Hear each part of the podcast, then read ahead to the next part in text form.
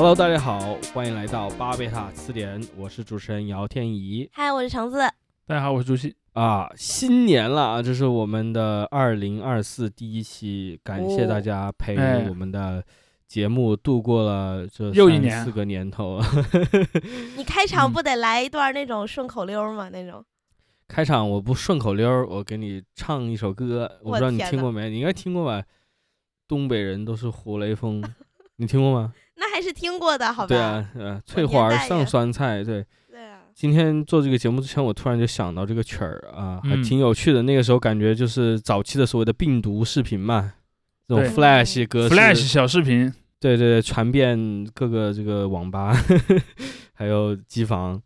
大家看到这个我们的标题啊，以及咱们现在说的这个，也肯定知道，我们聊的就是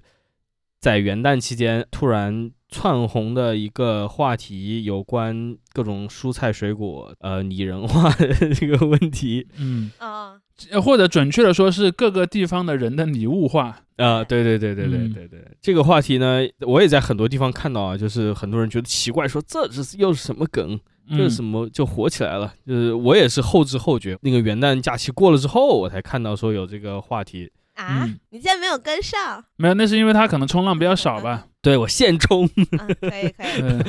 但但确实就是我我觉得还跟咱们上一期的那个可以呃无缝衔接啊。上一期聊了聊这个关于河南的，包括整个这个地域歧视形成的这个问题，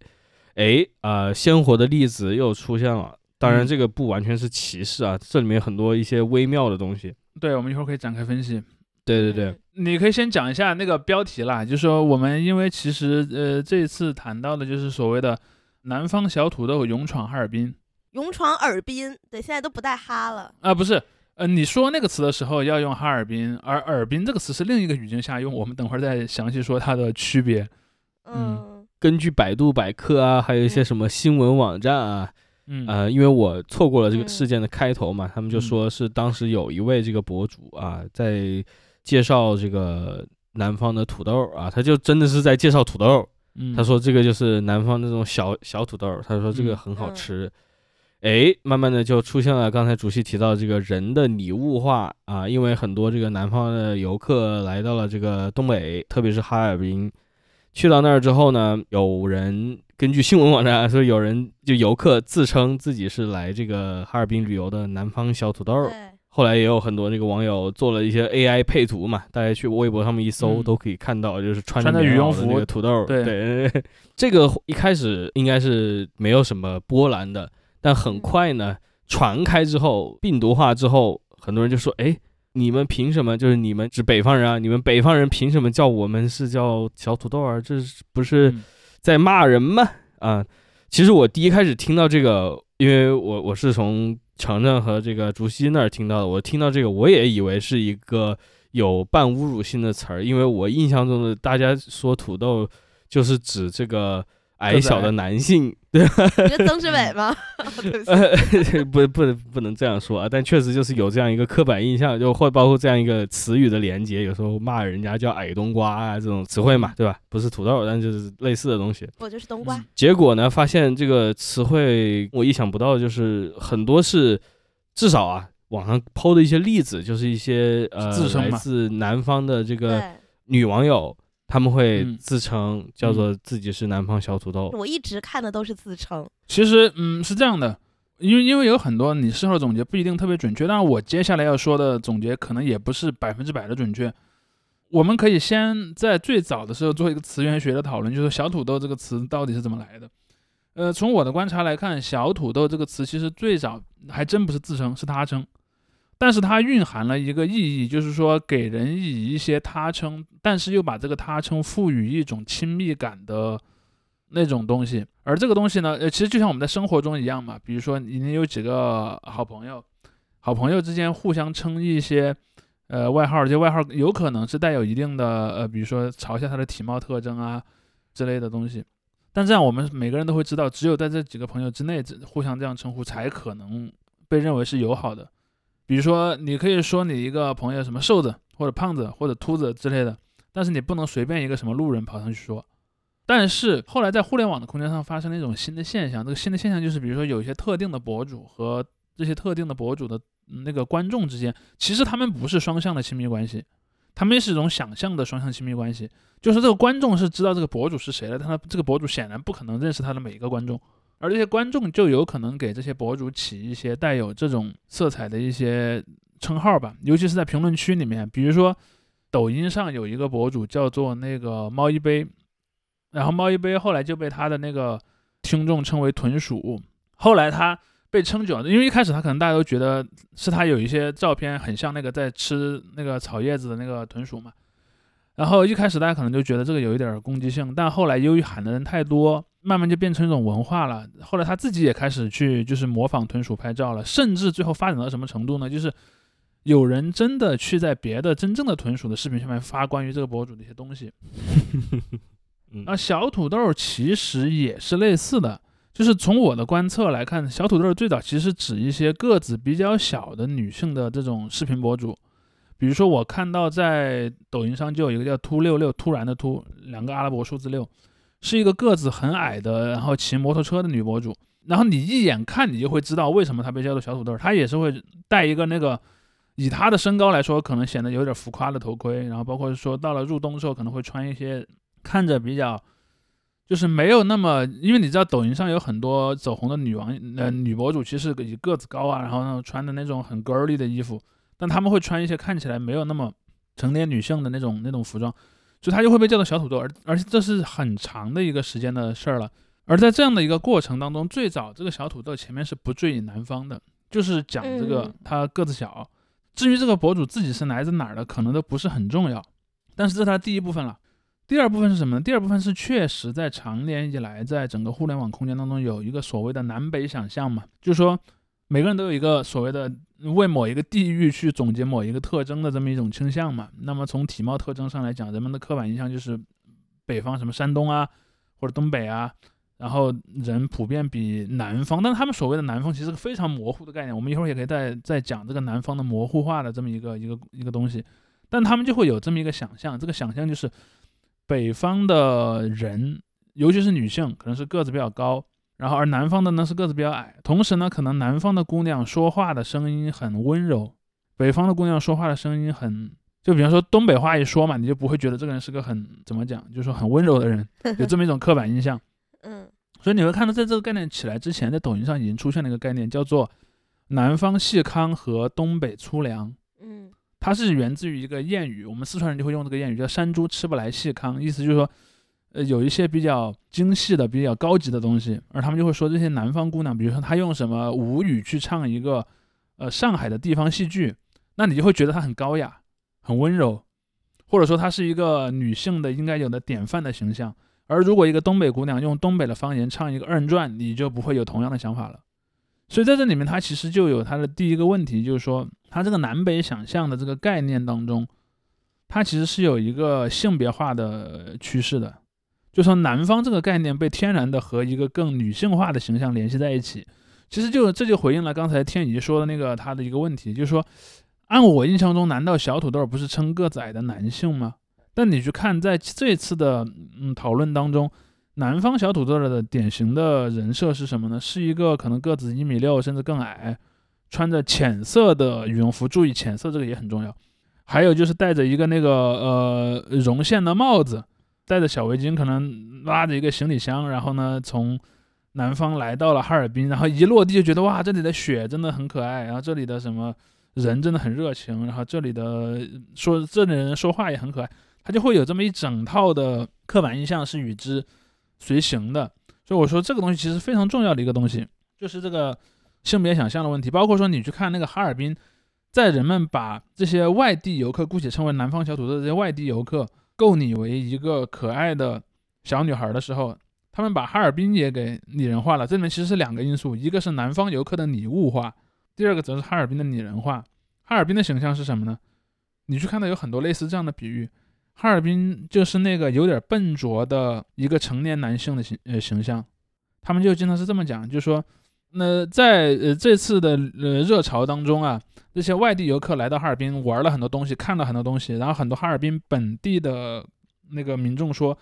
我们怎么都不知道我们这儿有这么多好东西，然后他们就用了这样一个比喻，就是说，呃，哈尔滨是一个，比如说你在单位里面的一个四十岁的，呃，有点中年男性的形象，而本地的那些居民呢，是他老婆，而南方小土豆是一个刚分到单位的年轻漂亮的姑娘，说他为了取悦这位年轻的姑娘呢，把她一些秘密的这些才艺全都拿出来了，所以他其实就会有这样一个比喻，这个比喻里面其实有一个非常显著的性别化的一个一个一个倾向，而这个性别化不是毫无来由的。它有它非常深刻的一个一个来源吧。我在一开头的时候，我不是提到那个 hashtag 嘛，就是哈尔嗯南方小土豆勇闯哈尔滨。其实我倒更想说，它从一开始，如果我们把小土豆这个精确的具体的词先抛开，我们就讲这个公历新年期间的这个哈尔滨旅游热，它本质上其实是另一个东西，我称之为叫做哈尔滨勇闯市场经济。嗯，是的。因为它这里面有一个很有意思的点，其实我相信很多朋友已经关注到了。那我前几天跟一些朋友讨论，他们也关注到这个问题。你有没有注意到这次的关于哈尔滨的讨论和大概可能八个月前关于淄博的讨论非常像？是的，嗯，这好多新闻都已经对比过了。啊，对。那么它像嗯它像在哪儿？它像的里面其实有一个最核心的逻辑是：第一，这个地方本身不是个传统的旅游热门目的地；第二，也是更重要的，在他们的故事当中都包括一个特别重要的元素，就是说我们本地人为了让外地的这些游客有一个好的体验，我们甚至不惜让自己人吃很多亏。这是他们两个故事当中最核心的元素。比如说，你看之前淄博就说，哎呀，那个本地政府号召市民们最近几天就不要出门了，然后把景点留给外地游客吧。然后这个故事在哈尔滨的故事当中是完全一模一样的出现了。而且哈尔滨这个当中还出现了更进阶的版本，比如说以前那个哈尔滨哪有冬天在那个什么地铁口啊，或者是路上的那个人行道上铺地毯的？因为他本地人嘛，就是你你对那个冬天雪很滑应该有心理预期的。而这次来了这么多南方游客啊，我们开始给那个中央大道铺地毯了，因为害怕这些南方游客摔倒嘛。还说那个我们的那个动物园的老虎啊，以前都很威猛的，现在你要叫它咪咪也可以。然后还有那个说，呃，我们这个地方为了让外地游客开心，甚至我们从辽宁借了很多，呃，借了很多那个有一个有一个机器的凤凰可以在天上飞，呃，然后呢，我们还从那个更北方的地方借来了那个鄂伦春族的这些少数民族的朋友，对吧？他们穿着那个有小鹿的头的那个那个衣服，然后他甚至说，你看过去我们是不让放烟花的，然后今年我们也让放烟花了。当然，这个故事其实不是因为这个事儿而诞生的，但是不妨碍他们把这样的一个事情。嗯，去编织成一个故事。这个故事就是说，我们为了让外地游客舒服，而改变了我们很多多年以来一直坚持的原则。甚至你知道这里面有个最 最好玩的细节是什么？就是说你们已经开始把冻梨切开摆盘了吗？嗯嗯，对，对，它会有一个经常出现的一个，甚至你会发现它最后变成了一个小红书上的病毒传播元素，一个梗了。就是会有人专门去拍，比如说把那个切开的冻梨放在那个高脚杯的边上啊，或者说用一种日式的盘子把那个切开的冻梨摆成一个环，你会看到很多类似这样的故事，甚至还有什么本地的这个商务部门去打击这些奸商，比如说那个锅包肉涨价的，我们要去处罚那个店主，这样的一些事情。我当时跟我的一个同事在讨论这个问题的时候，我跟他说过一个点，我说你有没有注意到，如果你所在的城市是一个传统的热门旅游目的地，你当然会说我们的人很热情，我们愿意让外地游客去有很好的体验。但没有人会说我们宁愿让本地人吃亏也要做到这一点。我举一个最大的反例，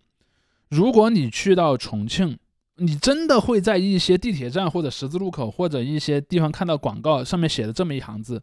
微辣是我最后的底线。”我也许会为你做一点点的让步，但是注意，在我们重庆你是不能点鸳鸯锅的，当然实际上是可以了，但是他们会把这个当做也也当做他们的故事去讲，就是他的意思就是说我是有底线的。包括我之前说，你永远无法想象上海市政府说，来，我们为了让外地游客过得舒服，今天上海本地人，你请你们不要去迪士尼，或者你也不会听到成都人说，哎呀，那个北方朋友都没见过熊猫，本地的那个市民，请你们不要去熊猫繁育中心，你永远不会想到这样的城市会做这样的事情的。但是为什么淄博和哈尔滨会去做呢？这里面其实我觉得是有两个因素的。第一个因素是，确实吧，可能最近一两年经济不是特别好嘛，就是各地开始说要要尤其从政府这个层面啊，他们说我们要加强服务的精神，要去在什么服务业啊、文旅业去去做一些新的动作，他们是愿意接受这样的一个一个风格的。但同时，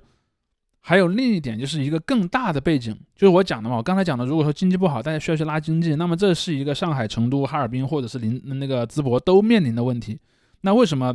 淄博和哈尔滨会做一个很很激进的动作，而成都和上海不会呢？其实就是我前面讲的那句话，叫做那个哈尔滨勇闯市场经济嘛。他要创建一个传统。对，因为从很长一段时间以来，就一直有一个刻板印象，就是广义北方。我经常讲这个词“广义北方”，其实广义北方，如果你一定要说，可以指西北、东北和华北，但我们往往用它是指华北和东北的。广义北方呢，是市场经济中的输家，这是过去若干年以来一个长期的历史叙事。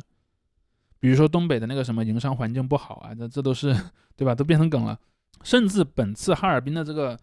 这个热潮出现之前，就在这个热潮出现的上一个月，也就是十二月，其实出现过那个什么。呃，好像是冰雪大世界还是哪个地方退退票的争议的。我想讲的一个重点是什么呢？就是说在哈尔滨，关于这种冰雪旅游季，然后这种由于退票啊或者是什么当地的那个配套服务引起争议，这不是一两年的事儿。雪乡宰客更早一点吧？嗯，对，甚至已经成为了中国互联网上一个长期存在的梗了。嗯，比如说在我如果没记错，可能一七年还是一八年就已经在网上引起过非常大的那个波澜。你就会看到前些年那个刻板印象，所谓的投资不过山海关这么一个刻板印象，它其实不光光是针对那种什么企业级别的投资，就如果你要去开工厂或者你要去什么做这样的一些东西，你不要过山海关。它甚至在个人层面，比如说你要去旅行，你也最好不要去，因为过去那边可能会出现什么宰客。甚至我发现一个最有意思的，可能有很多网友没有注意到，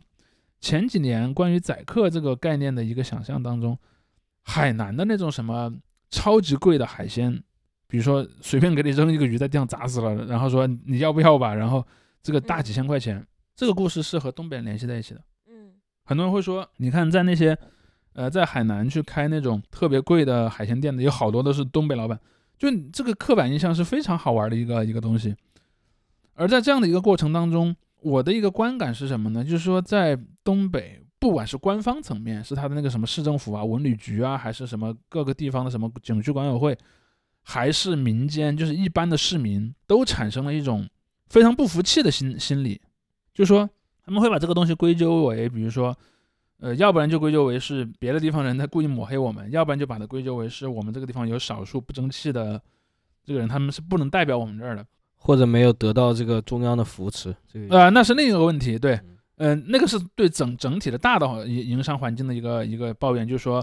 啊，我们这个地方之所以发展不好，是因为中央没有扶持我们。你经常会看到那个我们曾经为这个国家牺牲了很多，但那个国家现在不愿意为我们牺牲，或者说不愿意来支持我们，会看到大量这样的一个故事。但是，OK，无论如何，他们认为这个东西是中央政府的错，还是外地人的错？但是到了现在的这样一个环境下，就二零二三年、二零二四年的这样一个环境下。他们可能还是希望说，我能在市场经济的体制当中去证明自己。因此，我的一个核心的论点是什么呢？就是像淄博或者说哈尔滨这种用非常努力的方法，甚至有点过头的方法，去塑造这样的一种啊，我们其实很热情的，我们其实很很好客的这样一个形象。但我不是说他本地人好客或者不好客，而是说制造这样的一种故事，是为了营造一种我们可以在市场经济当中赢的。故事来的，嗯，其实刚才你说的关于这种啊游客城市啊旅游城市的这种文化现象，呃，让我想到什么？因为重庆，我去年是第一，呃，不是第一次去吧，但就是比较近的一次去，就去年年底的时候去了一次 啊。去年年底其实就是两周前，呃，去了一次。然后包括我去年更早一些时间出了一趟国，也是去旅游。我出趟国，我在巴塞罗那和瓦伦西亚这两个城市，西班牙城市，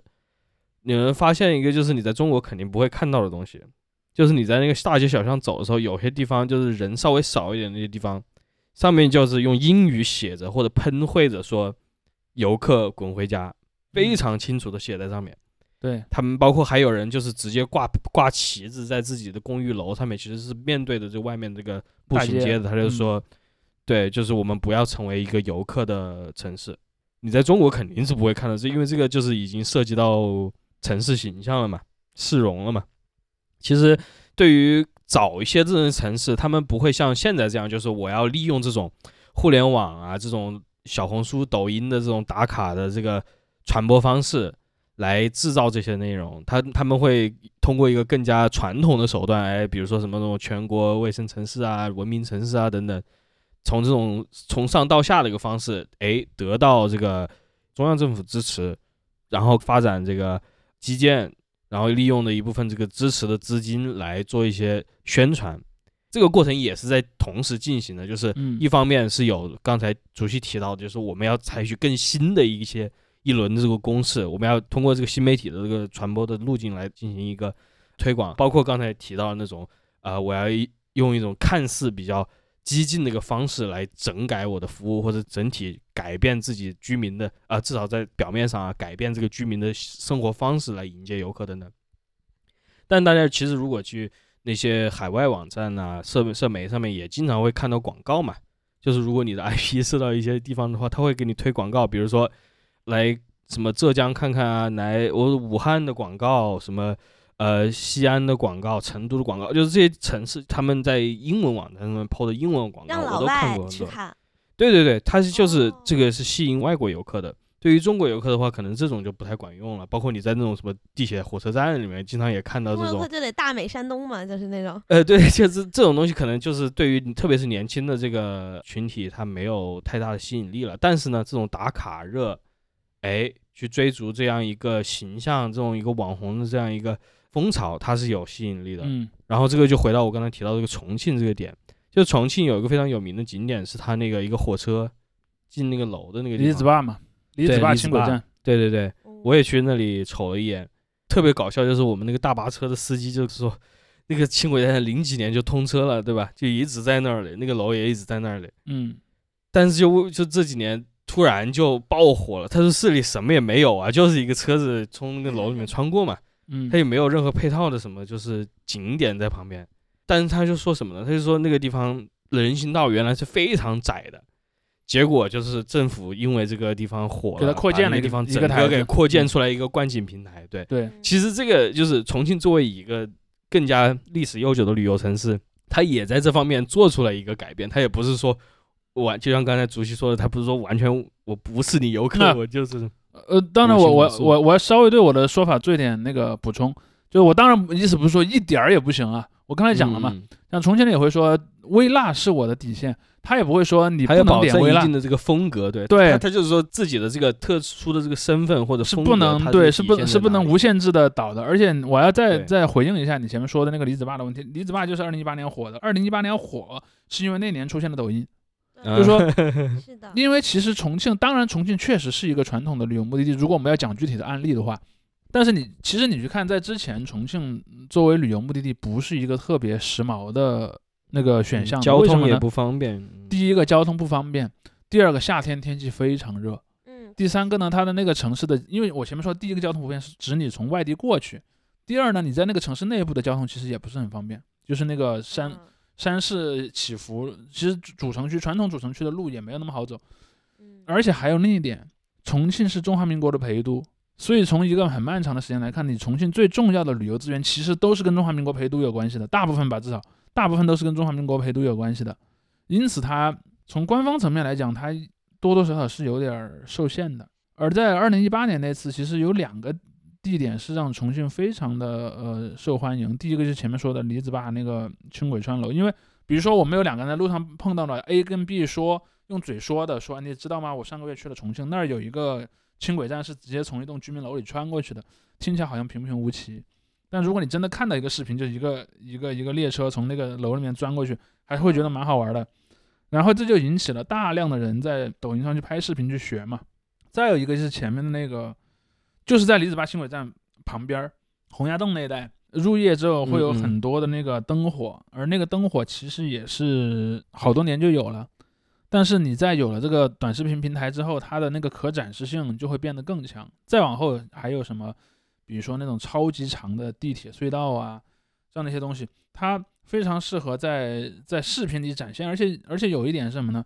就是我之前谈那个淄博时候也说的这个问题，淄博的那个那个东西其实根本就不是它东西好不好吃，而是说它有一个你可以用它来拍抖音或者发小红书的这个价值。嗯，就是打卡。对，你是发的比较早的那波人，你获赞的概率就大。嗯，比如说这个概念火起来的第一个月，你去发，可能你发一条平均能有什么几十个、上百个点赞。但如果你已经等了什么三周、五周之后，你再去拍，就没有什么那那个人会关注你了。比如说，就像上半年讨论淄博的时候，就很多人在说说，哎呀，什么淄博地方政府搞的服务很好，是他旅游的那个第一动作。我根本就不是。我说，我告诉你，三个月之后你再看，淄博要是有和现在一样多的游客，你爱怎么说我都都都可以，我完全可以闭嘴。但事实上就是都不用等到第三个月，第二个月他就也没有多少人去了。为什么呢？因为你的那个这个就叫。对，这个叫做社交媒体的那个资本价值嘛。这个价值贬值是很快的，就是一个一个类似这种东西，比如说你去拍那个烧烤的那个卷饼的那个东西，或者你拍当地的一些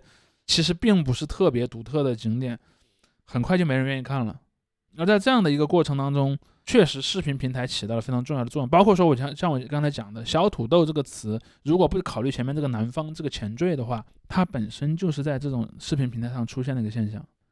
当然，更多的是什么？比方南方 vs 北方这样一种想象，其实也是在这种平台上去完成的。而且有一个特别好玩的现象，就是从二零二二年开始，呃，你发视频或者发评论都会显示你的 IP 地址的。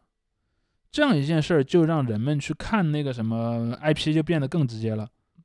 嗯，因为这次东北的事儿，让我觉得和就是东北，哎，怎么一下子突然大家都开始讨论它了？最一开始也是一些南方人在短视频或者小红书这种上面发那种什么东北早市儿，什么我三块钱能吃到撑死什么之类的，就这种说对说东北的美食又便宜又大碗，然后人又好，然后又热情好客什么的。然后到今年那个，就刚嗯才提到冰雪大世界那个事情，也是它是游客量过载了嘛，然后就导致有很多人，比如嗯说在外面受冻啊，然后没有玩到啊什么的。然后这个时候，他那个主办方就给大家都很爽快的办了退款，开了一个退款嗯那种协议，其实是一个危机公关。但是再往后呢，就有一些人就好像是利用这个协议去恶意的退款，又玩儿又退款。然后这个事情就更让大家觉得说，哇，就是东北这个地方这么的包容，然后这么的为大家着想，然后你们还去钻空子，你们还不让人家赚钱，然后还有人说什么，呃，你们这么点门票都不想交人家工人，什么在零下多少度的天气里把砖搬到这里垒起来，人家的工资才多少啊什么的，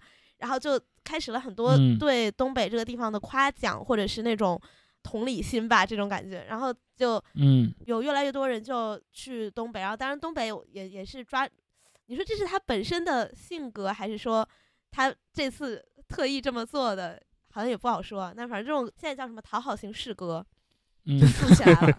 嗯，然后但是我嗯。因为我有一个关系很好的同事，他是东北人，但他不是呃哈尔滨的，然嗯。后他就说，他说，呃，如果去东北玩儿的话，你如果是个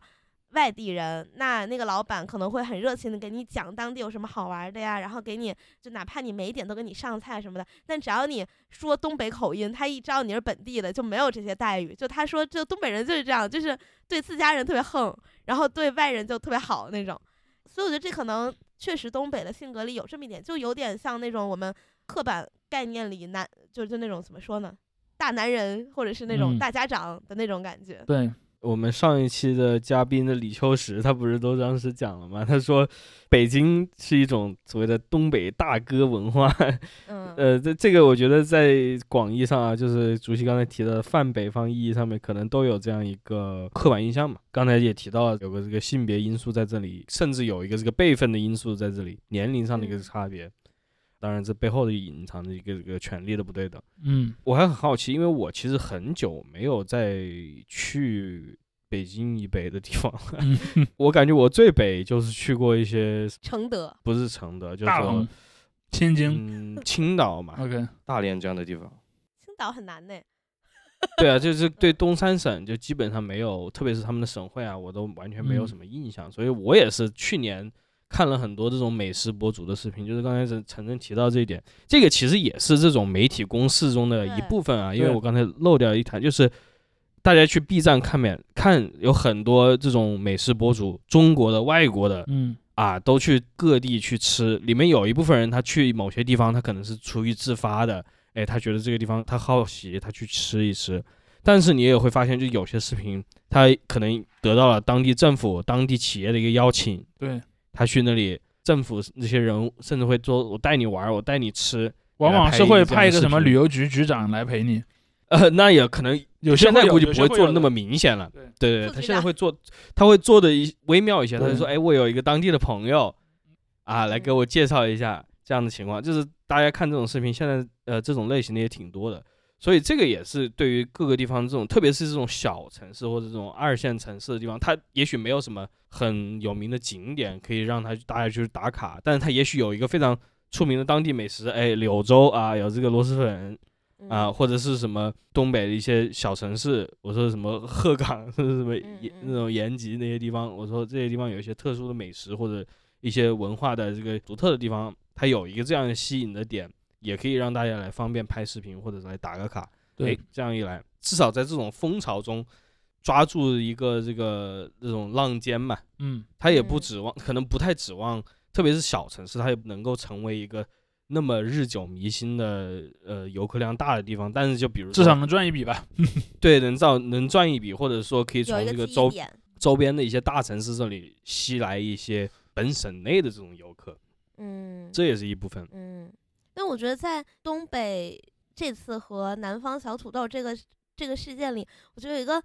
很微妙的那种情感色彩，就是南方小土豆总觉得还有一种智商上的贬低，有没有？就就就就感觉好像你看你没有见过世面吧？你们怎么嗯连雪都没有见过？你们怎么样？然后对这种态度可能是大部分北方人对南方人都有过的一种态度。所以我前我我我前面说了一个特别重要的点，就是说为什么他们一定要强调那个南那个南方小土豆穿的羽绒服是浅色的？他们说你看你们就没有在这个严寒的北方生活的经验，你穿着浅色的羽绒服很快就脏了，而且羽绒服洗起来会非常麻烦。他说，你知道他们隐含的一个刻板印象是什么呢？你们一定是从一个穿羽绒服是很少见的行为的地方来的，嗯，所以你们嗯不太明白我们这儿的生活智慧。对，我记得我大学的时候，我有个室友是广东、澳门，就就他那边人，大湾区的人。然后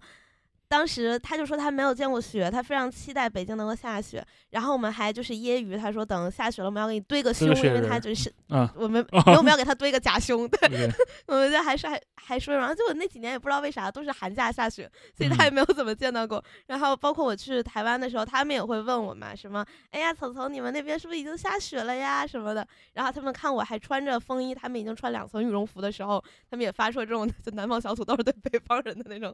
那个灵魂的提问吧。但是当这个语语境下，南方小土豆显得好像南方人又没见过世面又傻的同时，又好像把东北就是把北方的那种特色什么的给奇观化了，也是一种世间罕见的。然后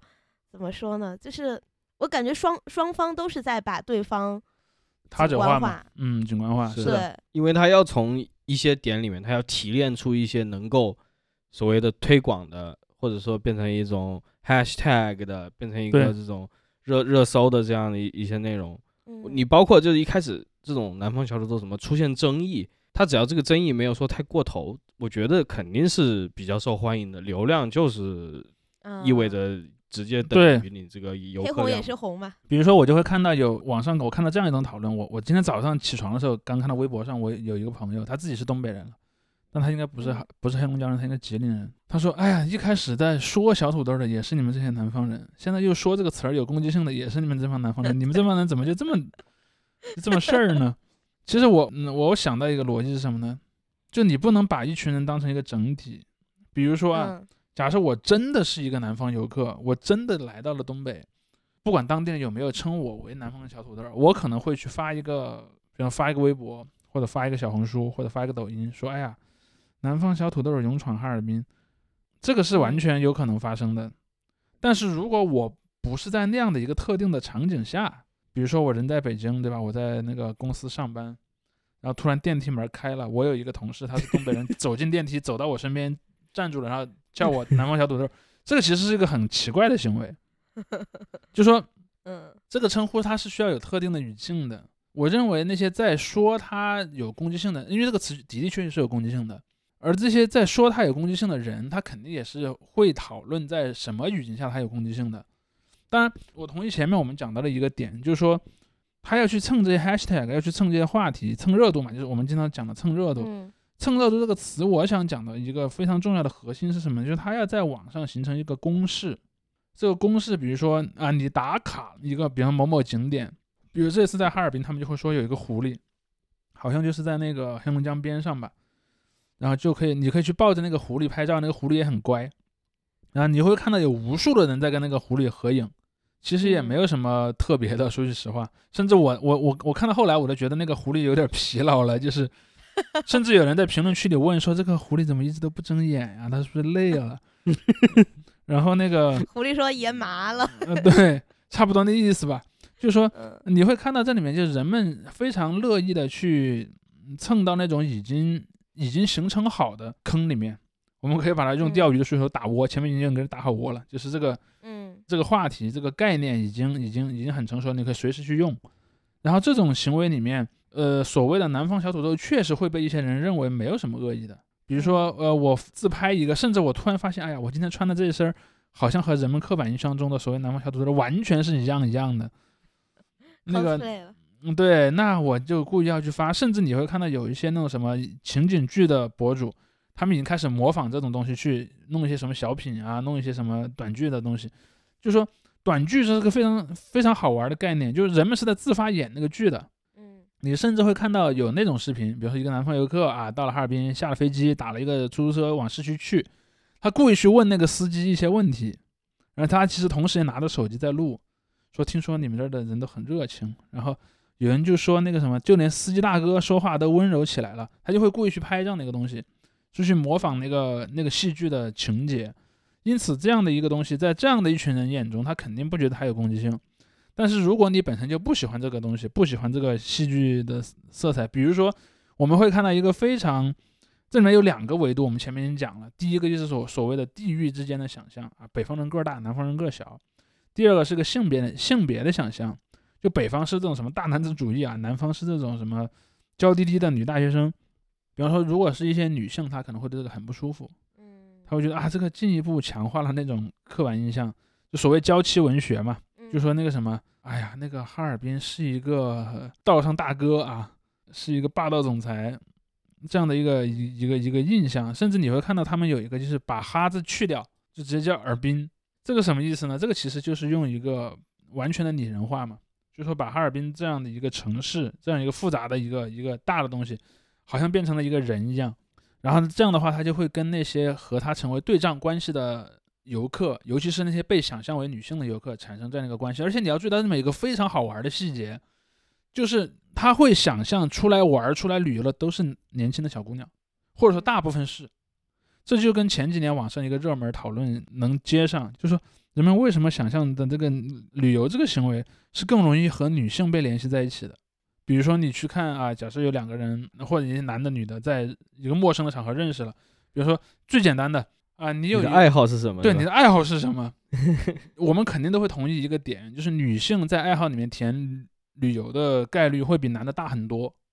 这个也是他那个所谓的性别想象的一个很重要的部分。但是对于那些对这种性别关系很很不舒服的这些人来说，他肯定会觉得这个词很很不爽的。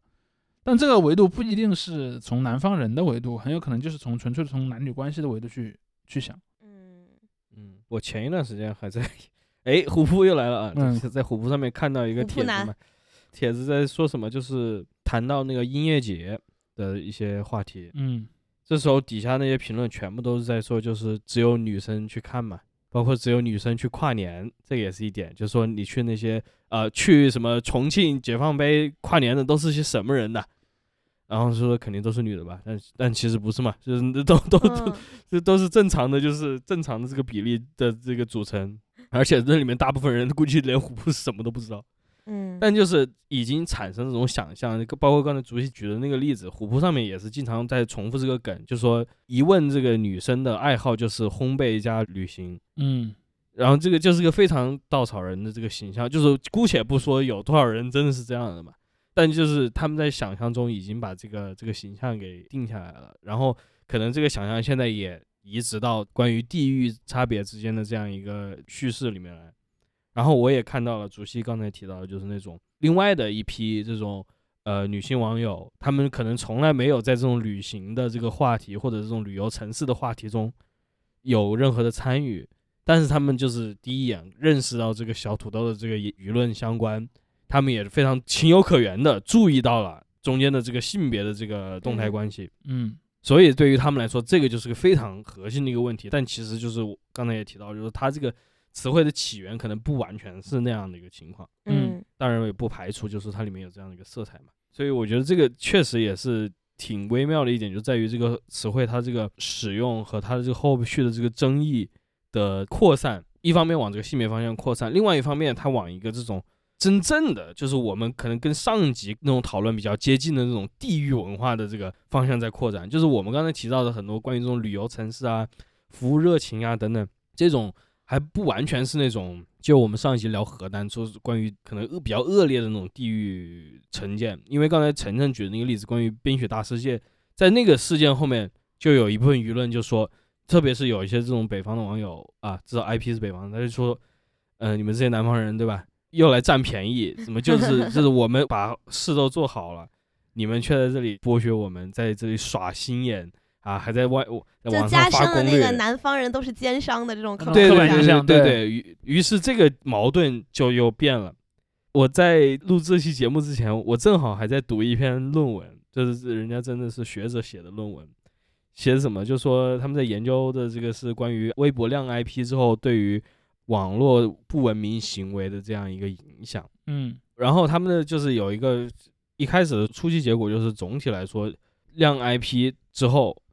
整个针对你的地域身份的这个在新闻内容的这个帖子的底下，不文明的行为或者叫做反社会的行为，增加了百分之三十多，哦，对，有明显的一个增增幅。然后呢，这这里面他们还就是注意到了一个点，就是说什么呢？在新闻这个讨论的场域里面，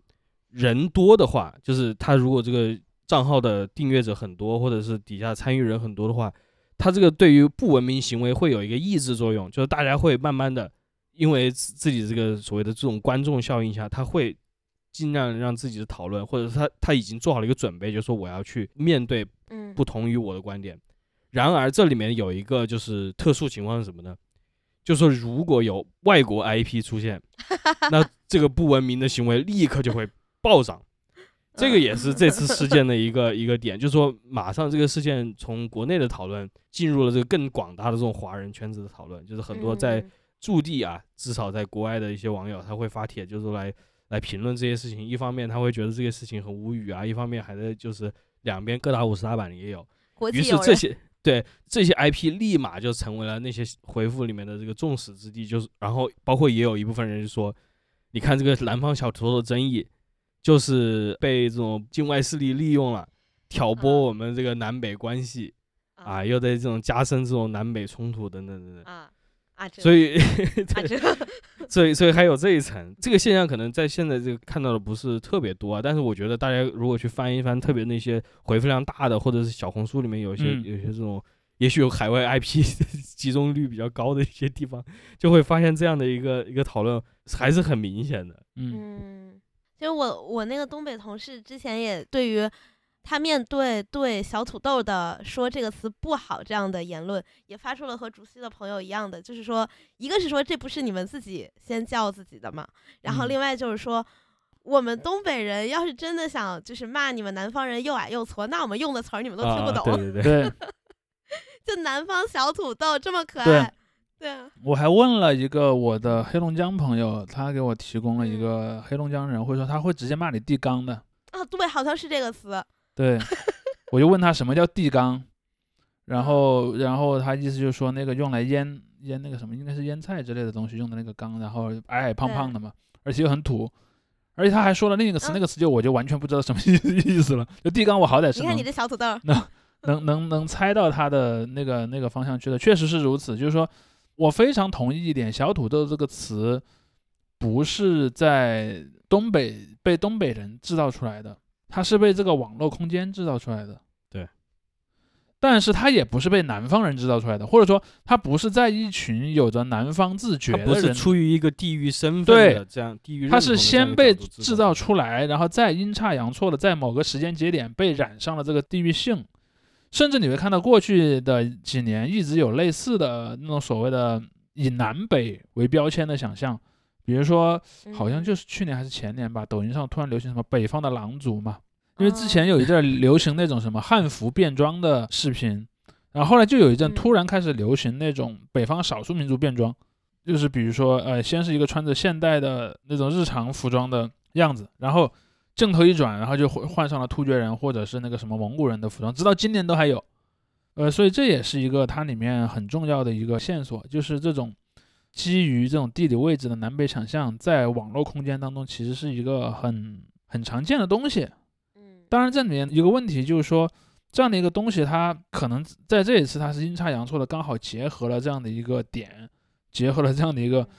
甚至你知道吗？在那个十二月的时候，我当时看到那个关于退票的争议的时候，我当时因为我没我没有很仔细的看那条新闻，但我看完标题之后，我的感觉是什么呢？如果这个趋势发展下去，又会进入新一轮的那个什么东北宰客的那个 那个那个民间传说中去了。嗯，因为我觉得也也是东北这个地方确实一直都在全国存在感非常强。然后我记得除了咱们小时候，比如说从春晚那儿学到的一些东北的梗啊，然后像《东北一家人那》那那个电视剧嘛，什么等等的，然后嗯到哎那个一年一度喜剧大会那个是去年的吧？就是那个时候有一段视频是，就有个男演员是评委，然后呃有一个人让他解释一个东北的谚语，比如说像破马张飞，然嗯。后他就用了另外一个谚语来解释破马张飞，嗯，然后大家那个谚语也听不懂这么多 嗯，对什么像五五轩轩呀、嗯。什么倒背脸子啊、七皮眼障啊这样的词，然后那个时候就突然这种东北的四字谚语，大家就开始在争相学习。那其实那个时候对于东北人来说，咱们都是南方小土豆吧，咱都不懂。在那个之后，然后又每隔一段时间，东北的各种标签儿啊、特色，就不管是好的还是坏的，都会被搬出来讨论一次。所以我觉得这次这个可能这个事件跟淄博似的，可能过两个礼拜就没有人去想它或者嗯怎么样了。但是再再过两个礼拜，可能又会有新的东北梗。而且，嗯，说到东北梗，我想到一个很有意思的点，嗯就是说，我前面讲的那个，就是哈尔滨勇闯市场经济里面还有一个因素啊，就是你会发现啊，在淄博或者哈尔滨这样的城市，它的市民似乎很愿意配合做做这些事情。嗯，在演是吧？对，就说除了政府说我出来呼吁大家为外地游客们做好服务啊，除了政府在呼吁这件事儿之外，似乎当地的市民，至少我们从能看到的那个样子来看，就像前面那个天一说的嘛，不会像巴塞罗那人那样，对吧？我在什么挂一个什么标语去反对外地游客。注意，在中国其实有的，就是香港曾经有一些年，因为 因为内地来那个什么买奶粉的确实太多，以至于当地人不管是在买奶粉上，还是在逛街的便利度上，还是各方各面儿，生活上确实是感觉到有很多不舒服，甚至在立法会里面都有一些相关的法案出来的。当然，那个说远了，说回来就是说，这些北方城市吧，就粗略的说的北方城市，似乎它的市民更愿意配合这件事儿。我感觉大家都进入到了一种那种话剧的情节呃，对，这就是我前面讲的，嗯就是说，无论是那个来的游客还是个当地人，他们都已经被一个提前已经设定好的一个戏剧给框住了。当我打开我手机摄像头的那一秒，我变成了南方小土豆，你变成了热情的哈尔滨大哥，我们都必须在这个画面当中把我们的角色演下去。但是我的问题在于，为什么北方的这些市民看起来似乎更有可能配合这种表演？我的假设是什么呢？我的假设是，北方的市民会有一种更强烈的我与我们本地的政府休戚与共的这个想象。我有一个北方朋友，一个东北朋友跟我讲过，他说我们两个在讨论的时候，我后来说，我觉得这一轮的有一些，比如说什么餐厅老板啊，什么出租车大哥啊，甚至还有一些市民开着私家车去接送游客的。我觉得这些人，嗯，看起来他们的行为很像是在国营工厂里面争夺年度生产标兵。就说他们是有这么一个意识的，而你在好多别的地方，你会觉得当地的市民没有那么强烈的是，比如说我要捍卫我们这个城市的光荣，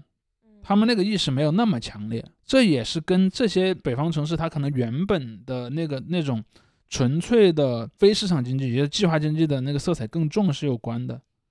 就是当你整个是以一个虽然那个计划经济已经崩溃掉了。但是你的这些市民，你这些人，人人他们的观念、他们的行为逻辑仍然是在那个体制下形成的，他们就会继续的去再生产这样的一种东西。这是我们去年有一期节目谈那个《漫长的季节》里面所谈到的。你去看那《漫长的季节》里面的那些范伟演的那个钢铁工人，他们是有一种特别强烈的把他们那种在工厂里的那个计划经济体制的那个逻辑去覆盖到他们生活的一切方面的倾向的。嗯比如说小区里出现了一个命案，哎呀，我是我们那个厂子里的那个治安志愿者呀，我要出来帮咱们那个帮公安干警破案呀，破案了我还得能在厂里评那个先进个人呢。当然他这里面有一些个人私心的一些想法在里面，但是他有这么一个秩序在，所以这也是我想强调的一个一个点，就是在这样一种展演一个戏剧的过程里面，不同区域那它受它地域禀赋的不同，它是有影响的。这就是让我想到你，呃，想到刚才程程说的，呃，你说的另一个问题，就是其实啊，比方说我作为一个四川人，我是没有去过东北的，我对东北的理解不来自于我个人的经验，而来自于大众传媒上的形象。就比如说，就是赵本山，我相信中国非东北地方的人对于东北的印象很有可能，比方说至少有可能百分之五六十以上的人是从赵本山这样的一个戏剧角色来理解的。而这件事儿，其实其实我觉得有一部分人对他是不舒服的，就是我们之前在那个也是谈漫长的季节什么，我们其实谈过一个，就是东北的那种把东北给黄梁工人化的这么一种倾向嘛。其实赵本山是这样的人，赵本山是他们当地的一个什么官办的文艺社团里的人，不然他怎么可能能去春节晚会？但是他所扮演的角色不是这样的人，他扮演的是一个什么东北的村里面的一个什么农民啊。或者是什么江湖骗子呀，他扮演的角色并不是他个人的那种角色，而这一点其实是让有一些人不舒服的，他们会觉得说我们被错误的代表了。嗯，比如说，哎呀，现在南方人一提到我们东北，想到的就是赵本山那个农民口音，就想到的是赵本山那个卷，那个帽子的边缘还有一个卷，对，那个铁领。然后就是那个旧旧的那种中山装，然后有一点有一点卷边的军帽，然后特别土的那个铁岭口音，然后还有那种农村的那种习惯，包括你看外地人想到东北的文艺作品是什么？是乡村爱情。刘老根大舞台。刘老根大舞台，所以他们就会觉得很不舒服。他们所想制造的形象是什么？你看我们是一个有着先进的工业的文化的，然后有着非常高的这个城市化率的。有着很高的这个男女平等的独生子女率也很高，教育水平也很高的一个文明之光的这么一个区域，或者至少曾经是了。他们想要塑造这样的故事，而赵本山的存在就是很尴尬的。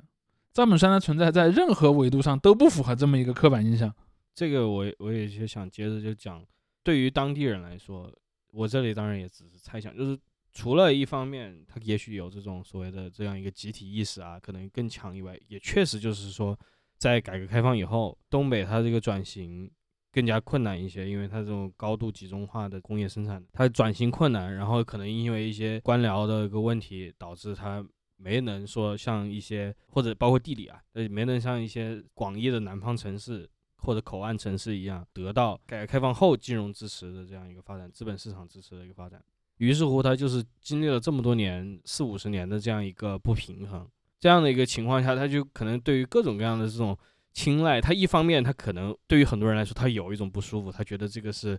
看不起我，我是这个小弟的感觉，我是一个这种 落魄大哥变成了小弟的这样一个感觉。但一方面他也乐意嘛，因为这个确实也带来了经济收益，所以这样一个一个矛盾心态也对，我觉得也可以解释现在的这样一个状态。对我插播一个数据，我插播一个数据，我我刚看到的。有那种搞笑的那个两个猫猫对话那种视频嘛？就有个视频说，说那个沈阳对哈尔，那个沈阳对哈尔滨说，你让我有点陌生，我都快不认识你了。然后哈尔滨说，你知道吗？我一个假期赚了六十亿啊。然后那个沈阳说，下次也带我一起玩好不好？嗯。对，我觉得就是经济发展的不平衡，也多多少少对这种文化产产生了这种长期的影响。就是东北在被央视或者春晚定型为那样的一个，或者被央视春晚在是一部分啊，被这一部分力力量还有其他力量一起定型为那样一个农村形象的时候，其实也不完全是由他主动控制的嘛，对吧？对，他是被选取担任这样一个角色的。这里面也有一种这个，其实要说起来也是一个比较难堪的这样一个一个位置。我有一段时间，我记得在网上别人发视频嘛，就是刘老根大舞台的视频，但他其实演的不是那种，就是说赵本山去扮演刘老根去表演了，就是刘老根大舞台他建立起来之后，他很多时候是在推广这种所谓的东北民间艺术吧，对吧？然后有一些视频就是他作为一个你一看就是就是刚才竹溪说的，跟他本人身份是一模一样的。他作为一个这样的一个体制内出来的老艺术家，在表演，比如说他去拉琴，或者他去唱段，他去带这种徒弟，穿着那样一个几乎像马褂一样的这种民国时期的这种这种大家印象中那种民间艺人的这个样一个形象，来去唱这些东北传统戏曲。哎，这个时候你就会发现，就说这个也许就是他真正的这个身份。可能这个时候，至少我现在回想起来，看到那样一个形象，我有一个同一感，就是说这个时候，哎，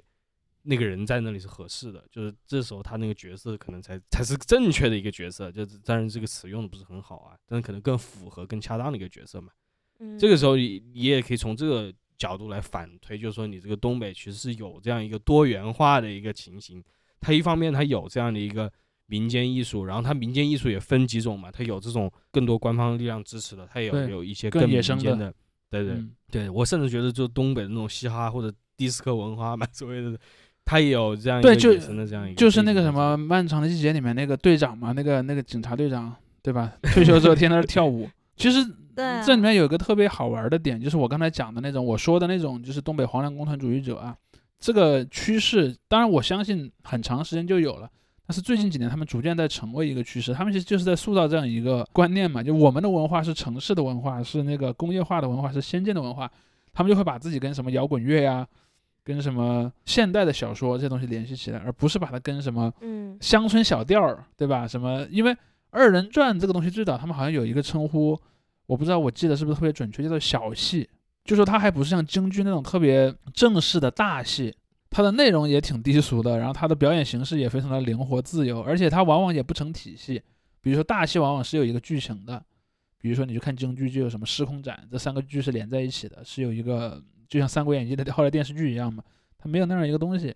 这个东西其实很真实，但这里面就涉及到了一个问题，比方当你在讲啊我们的东北文化的时候，你你把算不算不算它在里面？如果你要算的话。那到底是它更能代表作为整体的东北，还是那个什么城市里的文化更能代表？包包括还有像那个评书嘛，像什么田连元呀。嗯，其实田连元，我如果没记错，他应该是山东人，或者说他至少是从那边最早是从那边来的，不知道他本人还是说他的上一代。当然，他们后来也变得很也跟赵本山一样，变成了那种城里面的什么文工团啊，什么文化局下面的那些什么表演队的这些人了。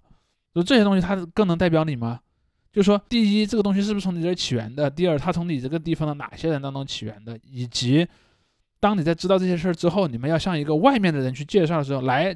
比如说，呃，我来自某某某地，最能代表我们这儿的东西是，比如说，你这时候推出了一个二人转，还是推出了一个摇滚乐，就就是跟那个什么，你跟美国去介绍，好了，你现在最能代表美国的是那个什么南方的乡村音乐呢，还是那个什么东海岸的这些大城市里面所诞生出的这种城市里的流流行音乐呢？如果当你一定要说我只能选一个，不能选另一个的时候，那这就涉及到你一个你要怎么陈述你自己的故事的问题了。嗯，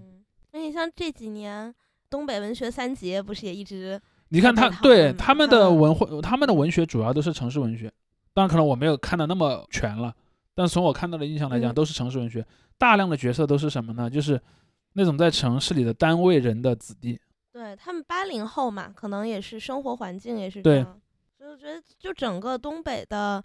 形象，尤其在我长，因为我小时候是赵本山那样的刻板印象嘛，然后。到长大以后，然后就尤其是像这几年这些影视剧也好，是不完全也好，这些作品，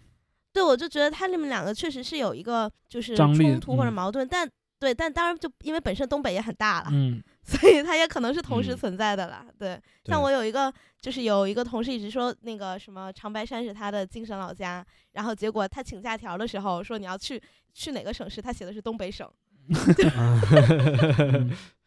就。东北是三个省啊，大家对对。这个就是刚才也提到，就是说它的这个叙事因为某种需求，它被统一化了嘛。那现在也有另外一，刚才主席提到，就是另外一一种统一化的这样一个趋势，只不过是往另外一个方向。其实我刚才主席提到这个点在于什么呢？就是大家一一说起，比如说二人转啊，或者是什么这种东北的一些传统艺术啊，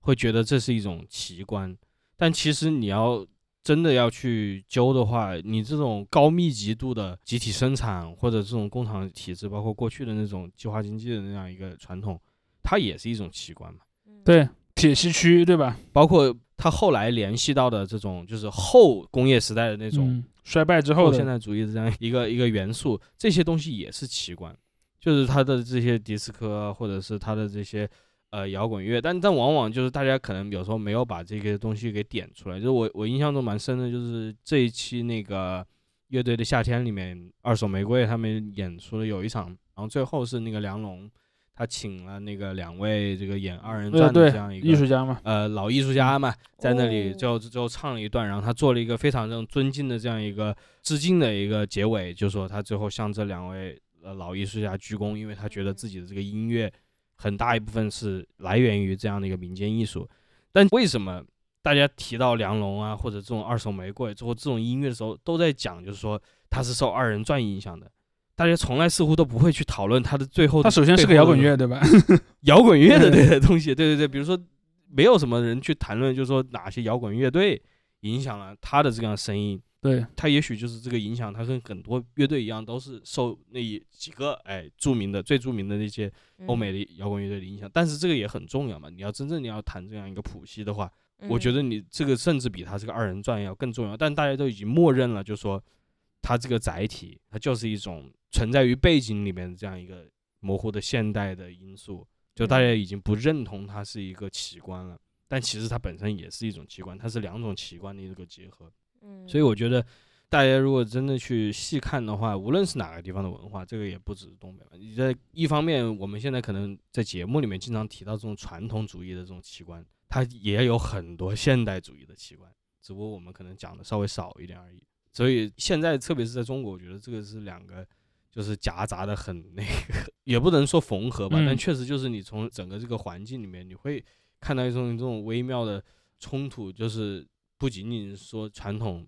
就是所谓的这种真实的传统和你塑造出来的传统之间的冲突，还有这种一个大的这个展现出来的形象和它背后的这种被默认或者被常态化的这样一个现代奇观的这样一个冲突，这一点也是值得专门注意的。嗯，那说到那个东北的这种性格的刻板印象，但是我又有时候会觉得说，他可能是就像咱那次聊什么地缘看三国那一期的时候，对吧？他嗯他可能就是他们的地理环境加上历史的这种元素，形成他们确实是这样的一种性格，或者说大部分人是这样的性格，所以这刻板印象才会形成嘛。然后像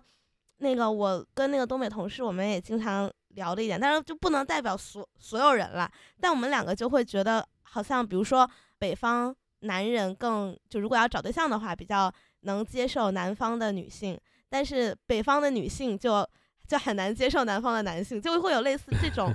因为也确实我们身边的案例是这样的，我们两个也是这样的，所以就这样就以偏概全了一下。但是就会有一种好嗯像你提到北方就是比较大大咧咧，比较大张旗鼓，然后还会比较好面儿。对，所以我觉得这是这次东北的事件，比如说就是像刚才说的，让北方人去扮演一个我吃了一些亏，但是我照顾好大家，我宁愿亏待自己，也要让客人们都过得好，因为这样才有我才有面子。对，然后这样就是面子里子都有，就是这种好像比较确实会让北方人觉得我甘愿去演这样的形象，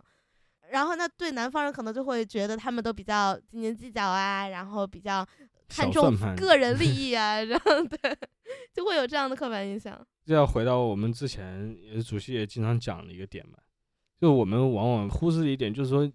在这个改革开放之后，这种乡村女性往城嗯市移民的这样一个、一个东西，你要真说起来，那来自东北的女性找南方丈夫的绝对很多很多，嗯她们都是来自我刚才提到的这样一个移民潮的这样一个群体里面的，但是往往就是大家可能专注于某一个存在于表面上的这样一个一个故事，或者是被推行的这样一个故事，所以大家没有太去在意这些另外一层的东西。嗯，就是这种分南北的这种对性格的想象，让这两种性格就就有点像那种什么，现在不是分什么 A B O 吗？A B O 还已经行，分完了。那那这这可还行。虽然我不知道 A B O 就具体指什么，因为嗯我不看同人文章。然后，但是就是嗯你你你你单把这两个性格已经被固定化的角色放到这个一个情景里，他们两个就会自己就会开始对，他会自我实现的起，了一出。他会自我实现的。嗯，但就是还是要强调一点，就是说我们在那一期就三国那一期提到，就这种所谓的区域性的性格啊，在现代的这个状态下，其实已经不是像当年那么说你那么久才会更改了。比如说你说在这个民国前的这个晚清时期的那时候的东北是个什么样子，确实就是大片的这个农农业的一个情况，或者这种呃农场主的这样一个状态。等到你很快进进入了这个民国开始的这个工业化，到那个时候，到四九年以后，那时候，这个中间过了两三代人，他整个这个形象就发生了一个改变。就是我们现在回去想的话，就是刚才主席讲的，我们可能侧重于，或者对于很多人来说，他或第一印象就是这种工厂体制，但其实就是它中间其实经过了多轮的变化。这还不谈就是过去这种民族混杂更多的这样一个情况。所以进入这个现代社会之后，这种区域性的性格，什么人的这种总体的这种受到外界环境影响之后产生集体的这样一个共性，它其实可塑性会变得越来越强，它的这个灵活性它也会变得越来越强。然后再去加上现在这种几乎无障碍的跨区域的交流，那你很难其实再说一个什么典型的东北人，除非你说就一个语言习惯啊，嗯我们其实现在很多是在根据一个语言习惯在说这个人是个典型的哪里哪里人，但如果你刨去这个语言习惯之后，那你很难再从一个性格上啊，我觉得是这样的，就是你很难去确切的说这个人是哪里的人了。嗯，当然这个自我认同我觉得会存在，啊，自我认同对，但是比如说，如果一个人你不让他说他是哪儿人，你单让别人通过他的行为去猜，很有可能是猜不出来的。嗯，但是像我之前不是本来说这期想聊花少嘛，这期 就是就这期花少也是大家说他们里面那个东北四凤儿，就四个东北人加一个天津人，嗯，嗯，然后那个王安宇是浙江人，迪丽热巴是新疆人，但是现在大家都是东北口音，不不管是谁，所以也是这种讨论说，哎，你看就东北人聚在一起就是快快乐乐，就是什么的，就大家当知道他们是东北人了以后，就会觉得。哎呀，那就把这些标签自然的贴了上去，然后也有很多人说没有想到秦岚竟然是个东北人，但是什么一看他的性格又觉得哦，他因为你想你想知画是个东北人，就觉得好像不太对的，但是就感觉他什么一看他的性格就啊是东北人无误了什么什么的，我觉得这些标签还是会在的。就虽然说嗯可能本身这个地方人实际的性格在变化，但是随着网络的这种属性吧，反而刻板印象在被强化。嗯，他的标签其实越来越脱离他个人了，就是嗯，你不管一个什么行为，比如说我现在啊，我现在说说话大声一点，就是也许别人会说，哎，你这个行为很东北啊，或者这这特别极端的一个例子啊，非嗯非常极端的一个非常粗糙的一个例子口音怎么也，不东北吧？对，它但但就是这样一个一个情况嘛。但嗯其实就是在极端的这个讲述下，就这样一个情况，就是我们也许会因为某些原因，我们会把一些特质跟某些地区，就像我们上一期讲的跟河南一样，就是把一些嗯坏的特质全部就跟那个河南绑在一起了绑定了一样。嗯对对对，然后只要别人是做了这样一个行为，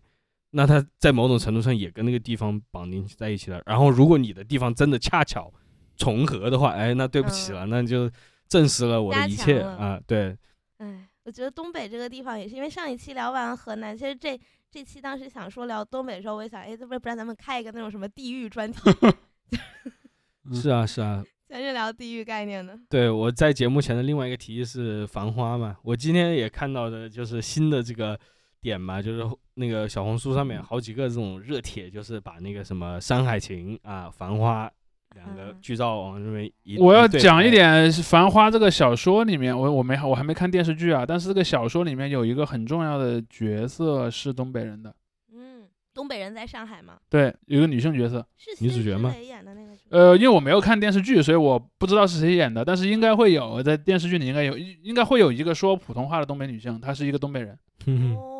我还没有看这个。而且他的东北，他的东北性，他的那个东北人属性，在那个小说里面也是很重要的一个一个因素啊，是那种刻板印象东北吗？啊，就是那种很会来事儿，开经营餐厅啊什么那种形象，你知道吧？哦，的东北人那种。对哦哎，这个也是像咱之前也说过嘛，如果你这个小说，比如说你需要一个这样的角色，那对吧？对就对，假设你反过来写，就是说你不是先想好这个角色，而先想好那样的一个职位，对吧？然后应该由谁来扮演这个职嗯位啊？那就东北人吧。对啊，然后他也确实跟现实有一定的交集嘛，对对吧？就是确实就是刚才也提到了那么多南下的这种移民，对，对，像没有，就像我看那个夏花那个电视剧，然后男主言承旭是个台湾腔，然后女主呃反正普通话还挺好吧。然后他们就是有一个那种哥们儿，是一个开餐厅的，有点小混江湖的，很跟周围人都处的很好，这么一个这么一个小哥，那一口京片子呀！大哥文化，我说他和言承 旭是怎么 是怎么混成哥他们两们儿是吧？个的口音？嗯，对啊，是如何同时存在在这个地方的？对，嗯就会有这种感觉，就是你看一一个说着东北话还很幽默的这样一个形象，然后对吧，就感觉很恰当，所以就所以我觉得《繁花》也确实是，虽然可以可能你们会觉得电视剧或者什么难看，或者你你们可以背述一下或者怎么样，但是我觉得这个也是值得看一下，因为我觉得《繁花》是一个非常典型的这种现代的奇观。嗯，我还有一点儿想看，因为我一开始因为它是讲上海的故事嘛，嗯不是很 care 啦，就谁要看上海故事？对，但是就后来因为我我同事说觉得什么拍的，一开始觉得拍的像《小时代》，然后后来就什么觉得越拍越好，渐入佳境。我说哎，嗯那好像可以对看看，而且有普通话版本，nice。我我之前说不是那个热帖一开始是那个《山海情》跟《繁花》一贴嘛，《山海情》就是西北农民特别苦，右边的《繁花》就是哇保重，对吧？就是那种 fancy 的这个东西。小时代嘛，然后然后那帖子的那个题目就说很难想象这是发生在同一个时间的一个故事，而且还有同样的演员在演，90是吧？然后然后现在还有个新的版本是什么呢？就是刚才提到的《漫长的季节》也在那里了。嗯然后就说 OK，而且无法想象这是同样的一个时间发生的，嗯 所以我觉得这个也确实可以看一下。当时预告片出来的时候，我也觉得挺《小时代》的，就是有那个那个那个影子在那里，我觉得这个挺有趣的。就是《小时代》本身它有一个上海性在这里，小时代现在已嗯经成为一种梗了。但是我就现在觉得这梗背后，《小时代》真不是空穴来风，啊它是一个夸张化的一种嗯，对于上海的这样一个想象，但是不是完全脱离实际的。我现在对，嗯，我们可以就繁华细聊一聊。可以来一期黑上海的，哦对 对不起，对不起。但一想到我是北京人，我可以上海人才不怕你黑的。上海的这个性质，就是我我们刚才其实没就是逐细点到一下，我们没有细说，就是上海还跟那种别的旅游城市不一样，它还是就有一个这个，他也许会把这种说我跟你外地人保持这种距离，我刚才想说，你说外国那个，我说我觉得上海有可能真是这么想。就是大家就是开玩笑护国护国，就是可能上海就是当地人或者怎么样，他有一部分人会把之前看过一个笑话，一个上海的脱口秀博主讲的笑话，说说他妈有一次去，好像去澳大利亚还是去还是去哪个地方，反正去国外一个地方吧，去旅游。然后那个后后来问他，哎，你旅游感觉很好玩吗？一点也不好玩，那外地人太多了。嗯，是，所以这这个就是陈建还跟这个我们刚才提到那种旅游好客啊这种身份，它在这个本质上它有一种嗯冲突在这里。然而这个这反而也给大家造了很多乐子嘛，这是首先一点，造了很多乐子，也造了很多流量，大家也因此啊各种各样的原因去探访。探访，对，这个也是确确实就是比较独特的一点，就是跟其他可能一些比较大的城市嗯或嗯者知名的一些地方有点有点不同的一个地方。嗯，那下期要下期真的要聊没有，先暂定它吧。对，如果中间发生什么意外再说。对，我觉我觉得可以考虑一下，我真的觉得 OK OK，下期再见下。期再见，啊拜拜拜拜。我的家乡在北方，我的歌声